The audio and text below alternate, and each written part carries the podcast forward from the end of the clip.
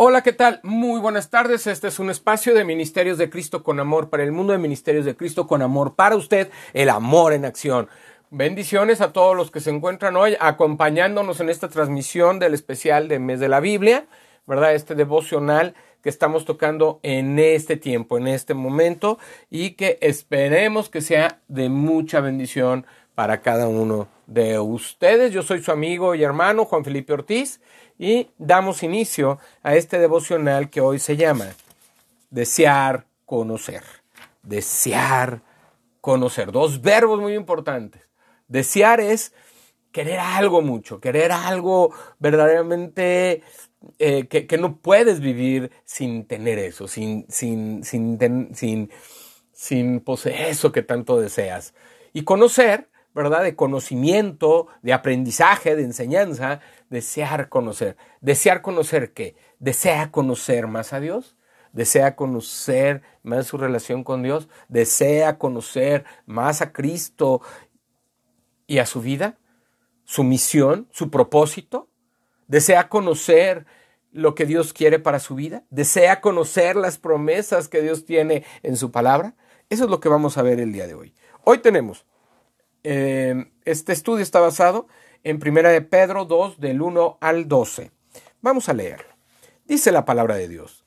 Desechando pues toda malicia, todo engaño, hipocresía, envidias y todas las detracciones, desead como niños recién nacidos la leche espiritual no adulterada, para que por ella crezcáis para la salvación. Si es que habéis gustado la benignidad del Señor, acercándoos a Él piedra viva, desechada ciertamente por los hombres, más para Dios escogida y preciosa. Vosotros también como piedras vivas, sed edificados como casa espiritual y sacerdocio santo, para ofrecer sacrificios espirituales aceptables a Dios por medio de Jesucristo. Por lo, por lo cual también contiene la escritura. He aquí pongo en Sión la principal piedra del ángulo, escogida preciosa, y el que creyere en él no será avergonzado. Para vosotros, pues los que creéis, él es precioso. Pero para los que no creen, la piedra que los edificadores desecharon ha venido a ser la cabeza del ángulo. Y piedra de tropiezo y roca que hace caer, porque tropiezan en la palabra siendo desobedientes, a lo cual fueron también destinados. Mas vosotros sois linaje escogido, real sacerdocio, nación santa, pueblo adquirido por Dios para que anunciéis las virtudes de aquel que os llamó de las tinieblas a su luz admirable. Vosotros que en otro tiempo no erais pueblo, pero que ahora sois pueblo de Dios, que en otro tiempo no habíais alcanzado misericordia, pero ahora habéis alcanzado misericordia. Amados, yo os ruego, como extranjeros y peregrinos, que os abstengáis de los deseos carnales que batallan contra el alma manteniendo buena vuestra manera de vivir entre los gentiles, para que los que murmuran de vosotros como de malhechores, glorifiquen a Dios en el día de la visitación al considerar vuestras buenas obras. Qué bendición esta lectura.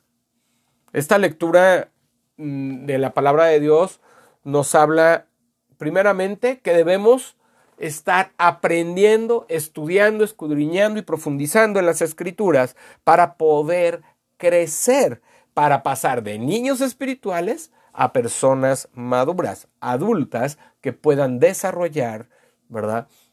Sus dones, sus talentos, su servicio al Señor.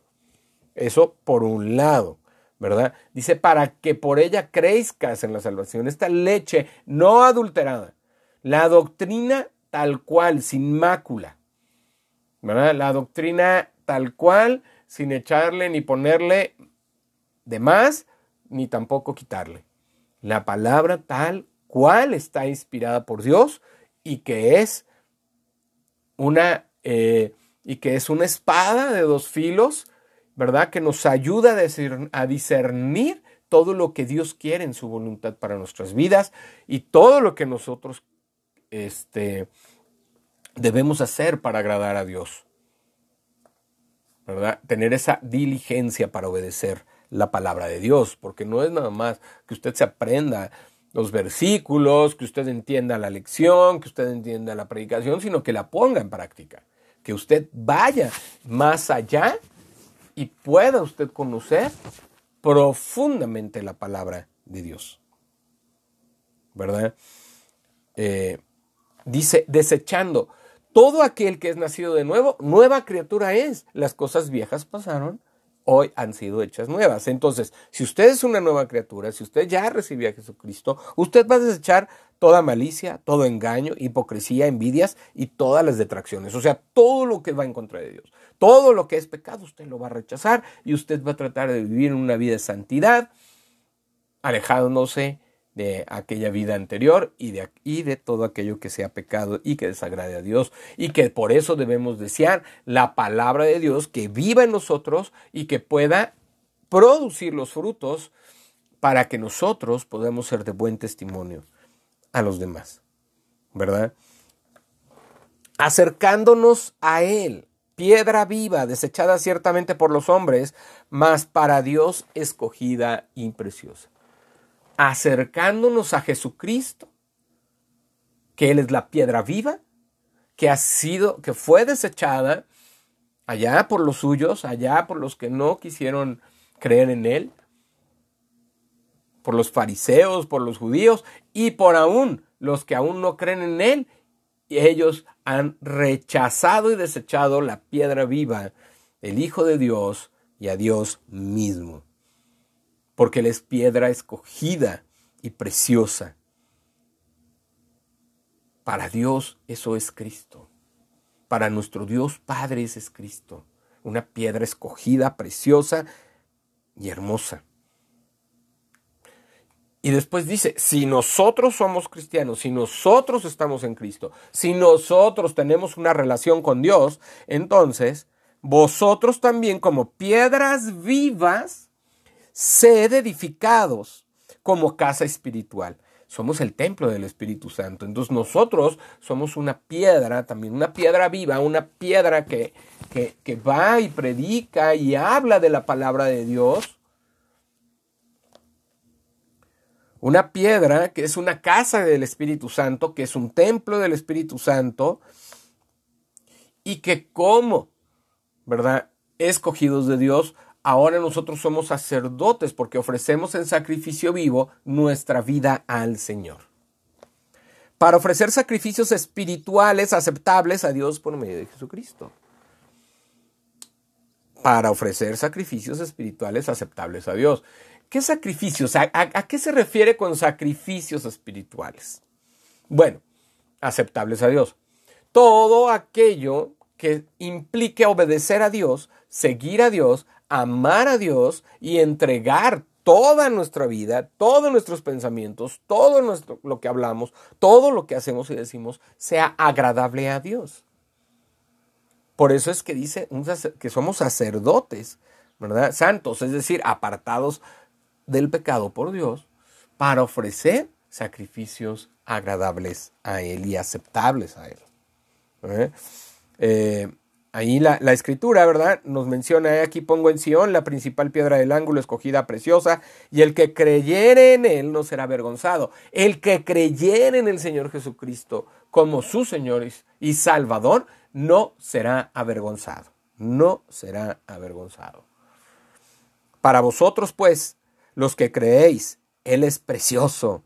Pero para los que no creen, la piedra de los edificadores es la piedra que los edificadores desecharon, que ha venido a ser la cabeza del ángulo. O sea, para los que creen, es la cabeza de ángulo. Es una cabeza en donde vamos a estar firmes, donde Él es la piedra, la roca viva, Él es donde vamos a estar firmes, donde vamos a poder caminar hacia un mejor destino, hacia un mejor propósito, y es ahí donde el Señor nos muestra todo esto. Y dice, piedra de tropiezo piedra de tropiezo para quién? Piedra de tropiezo y roca que hace caer, porque tropiezan en la palabra siendo desobedientes, a lo cual fueron también destinados. Entonces lo que quiere decir aquí, déjenme, permítanme un momento a que pase este sonido de relajo.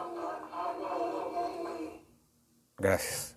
Bueno, entonces dice, piedra de tropiezo para todos aquellos que, eh, que, no creen, Todos aquellos que no creen en Jesús, que no creen en Jesús como Señor y Salvador de su vida, ellos tropiezan en la palabra, es decir, ellos tropiezan en sus mentiras, tropiezan al, confrontar, al, ver que su palabra de Dios confronta su pecado, ellos caen, ellos, em, ellos se dan contra, contra sí mismos, ellos vienen a desgracia, eh, vienen a, su, a su muerte espiritual, ¿verdad?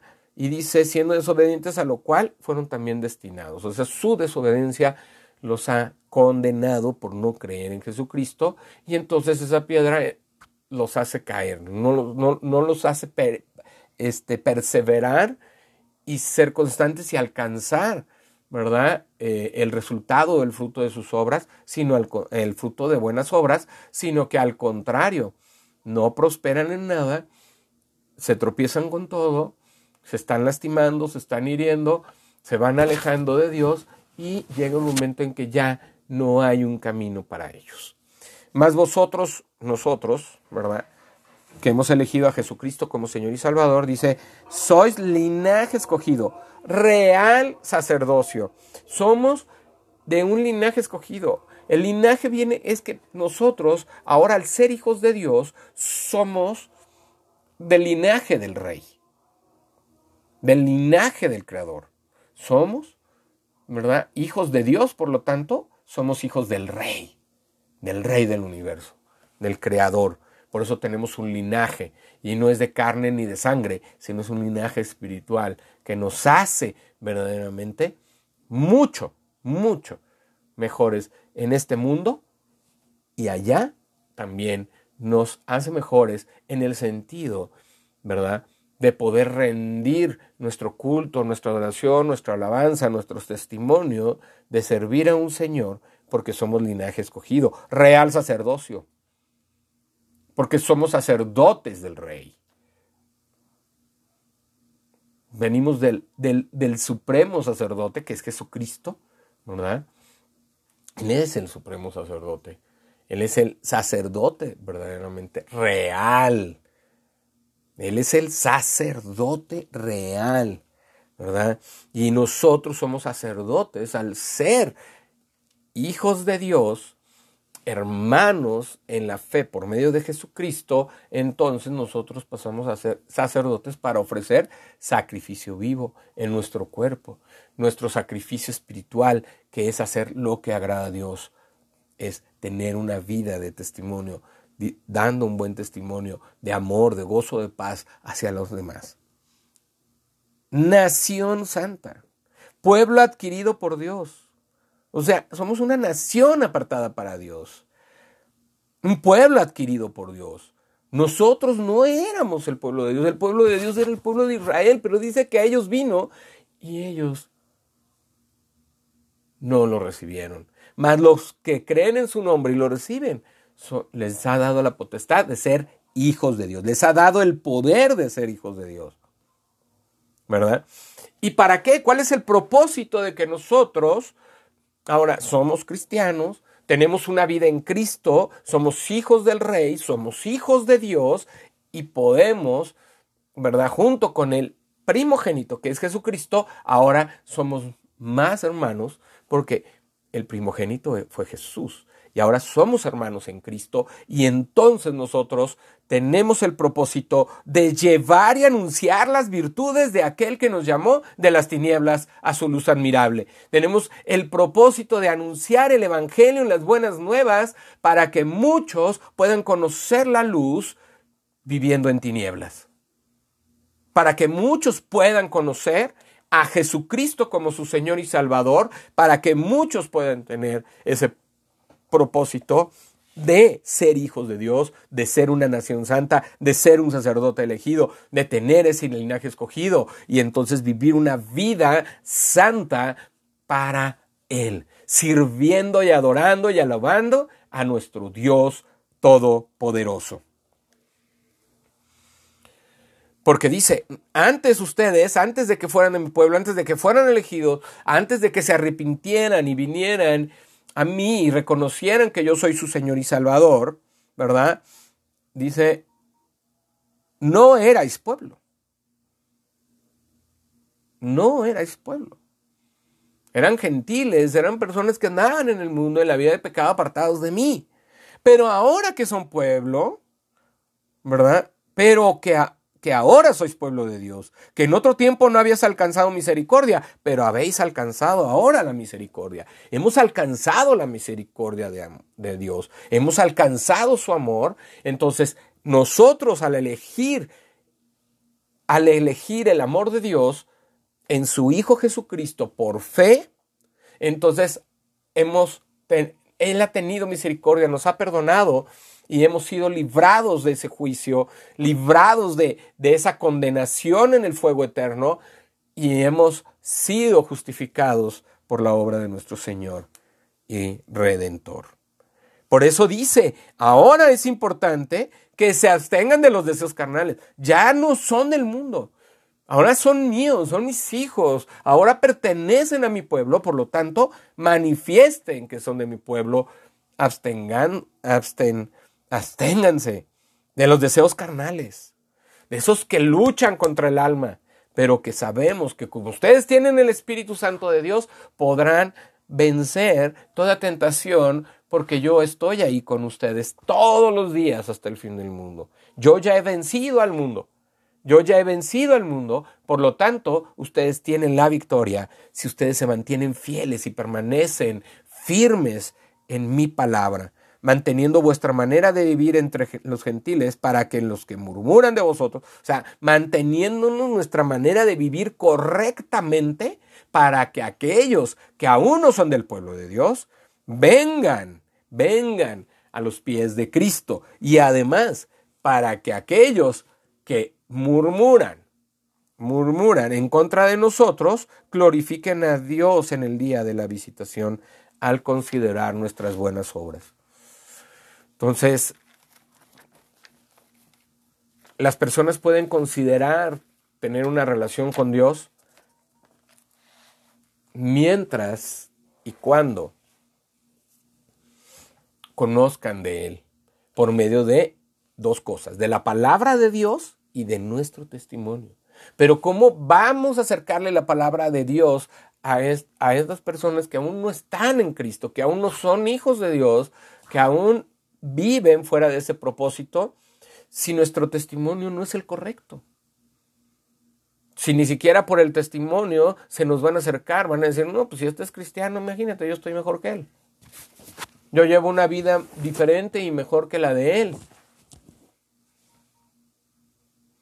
Entonces que se acerquen porque das un buen testimonio, que se acerquen porque eres ejemplo, se acerquen porque tienes palabras de vida eterna para ellos porque tienes un mensaje y vas a anunciar la luz de Jesús por medio de tu testimonio, de tus obras y también del conocimiento de la palabra de Dios. Desear conocer. El salmista que compuso el Salmo 119 lo escribió para su experiencia personal. David hizo lo mismo, Salmo 19, pero el apóstol Pedro fue comisionado por Jesús para apacentar a sus ovejas. Juan 21 del 15 al 19.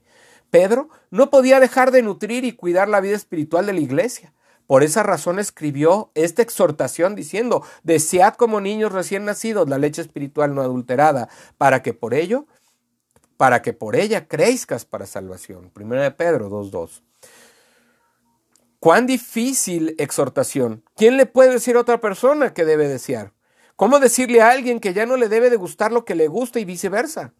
Nadie recibimos con agrado que alguien nos diga cuáles deben ser nuestras preferencias. Sin embargo, Pedro hace eso. A la iglesia le dice que deje de desear lo malo. No hace falta que le especifique a qué se refiere, porque eso no es todo lo que porque eso no es todo lo importante. Si la iglesia tiene un interés por la benignidad del Señor, o sea, por el bien del Señor, entonces sabe qué es lo que debe hacer y sinceramente también sabe que debe gustarle. Sin duda muchos le dijeron a Pedro cuán limitados e impedidos estaban para desear la leche espiritual, para acercarse a Dios, para agradarle, para entender las escrituras. A esa inquietud Pedro respondía que estaba en lo cierto. Él mismo sufrió limitaciones, distanciamiento y sobre todo ignoró las escrituras. Pedro jamás fue maestro de la ley, ni fariseo, ni saduceo. Él era un pescador ordinario que enfrentaba cada día los afanes de la vida. Él nunca deseó la leche espiritual que hubiera alimentado una relación con Dios, pero cuando siguió a Jesús tuvo que desechar lo que le gustaba porque era su siervo. Si Pedro no hubiera desechado su antigua negligencia y aversión a obedecer las escrituras, hubiera seguido como aquellos que construyeron pero torpemente tiraron la piedra angular que les haría construir un edificio sólido. Si él hubiera seguido sin desear conocer las escrituras, entonces hubiera seguido su vida sin amar y sin conocer cuán amado y cuidadosamente escogido era. Pedro jamás negó que es fácil desear las escrituras. Pero las virtudes de Jesús son suficientes para ayudar en la batalla del alma. Por eso Pedro siguió rogando a la iglesia que deseara aprender las escrituras que hablan de Jesucristo resucitado y para que ese deseo diera el fruto de una vida irreprensible que glorifique a Dios. Algo maravilloso cuando nosotros venimos a Cristo, y con esto termino, es que Él pone un deseo maravilloso de dos cosas cuando nosotros hemos recibido a Cristo en su corazón eh, y, y se empieza a manifestar una vida diferente. El primer deseo es hablarle a la gente de lo que Dios está haciendo con su vida. Ese es el primer deseo que pone. ¿Cómo le puedo hablar a la gente? ¿Cómo puedo decirle a la gente las maravillas que yo estoy viviendo? ¿Cómo la puedo acercar para que viva mi experiencia? Y la segunda es el desear la palabra de Dios el desear conocer cada día más, leer más la Biblia, escudriñar, este, preguntar, ir con tu pastor y decirle, pastor, no entendí esto, ¿qué quiere decir esto? ¿Verdad?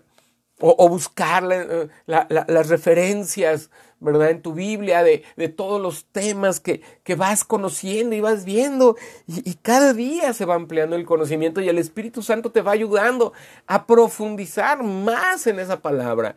Porque esa palabra es la que nos da vida, es la que nos hace hablar de esta pasión, de esta, de esta manera como le estoy hablando yo a usted. Porque la vive uno. Uno no puede hablar de lo que no vive. Y yo le puedo decir que no hay experiencia más grandiosa que haber conocido a Jesucristo como mi Señor y Salvador, haberme arrepentido de mis pecados y hoy estar predicándole a usted de este mensaje tan hermoso y maravilloso y además llevándole el mensaje de salvación y vida eterna, pero también cada día más y más puedo aprender más cosas de la palabra de Dios, puedo aprender más cosas de cada, de, cada libro que tiene la palabra y puedo profundizar de tal manera y desarrollarme de tal manera que, eh, que realmente, eh, que realmente no puedo dejar ya de hablar, no puedo dejar de expresar todo este amor que Dios ha puesto en mi corazón, este querer y este hacer, porque Él lo ha hecho. Si hubiera sido por mis eh, fuerzas, yo no lo hubiera querido hacer nunca. Pero Dios puso eso en mi corazón y Dios está ahí y el Espíritu Santo está obrando para que cada día pueda yo entender mejor la palabra, pueda obedecerla, pueda predicarla, pueda hablarla, pero también pueda ponerla por obra para que muchos puedan venir a los pies de Cristo. Vamos a orar. Señor Dios Padre Santo. Padre eterno que estás en el cielo, en la tierra y en todo lugar, yo te doy gracias por las bendiciones y los cuidados que tú nos has dado. Gracias, Señor, porque podemos conocer más de tu palabra y cuando conocemos la palabra y cuando nos adentramos y deseamos conocerla más, pues primeramente, Señor, conocemos quién eres tú, qué has hecho, cuál es tu obra, cuál es tu voluntad, cuál es tu propósito, tu mensaje de salvación, Señor. Y podemos conocer todas las promesas maravillosas que tienes para nuestra vida y para la de nuestras familias, Señor. Por eso venimos a ti cada día, para escuchar tu palabra, para leerla, para profundizarla y que cada día en intimidad tú nos puedas hablar, para llevar un mensaje verdaderamente de salvación y de vida eterna a todos. Gracias Señor porque tú eres bueno y tu misericordia es para siempre. Gracias Señor porque tu palabra es viva y eficaz en nuestras vidas, porque sabemos y vivimos que cuando caminamos en ella podemos disfrutar de una bendición cada día mayor. Todo esto te lo pedimos y te damos gracias en el nombre de nuestro Señor Jesucristo. Amén. Dios le bendiga, Dios le acompañe, Dios la guarda. Este fue un espacio especial del mes de la Biblia de Ministerios de Cristo con amor para usted. De Ministerios de Cristo con amor para el mundo. El amor en acción. Yo soy su amigo y hermano, Juan Felipe Ortiz. Lo bendice, se despide y lo ve en otra emisión más de especial mes de la Biblia, agosto 2022. Dios le bendiga, le acompañe y guarde hoy y siempre en el nombre de Jesús, así sea. Amén.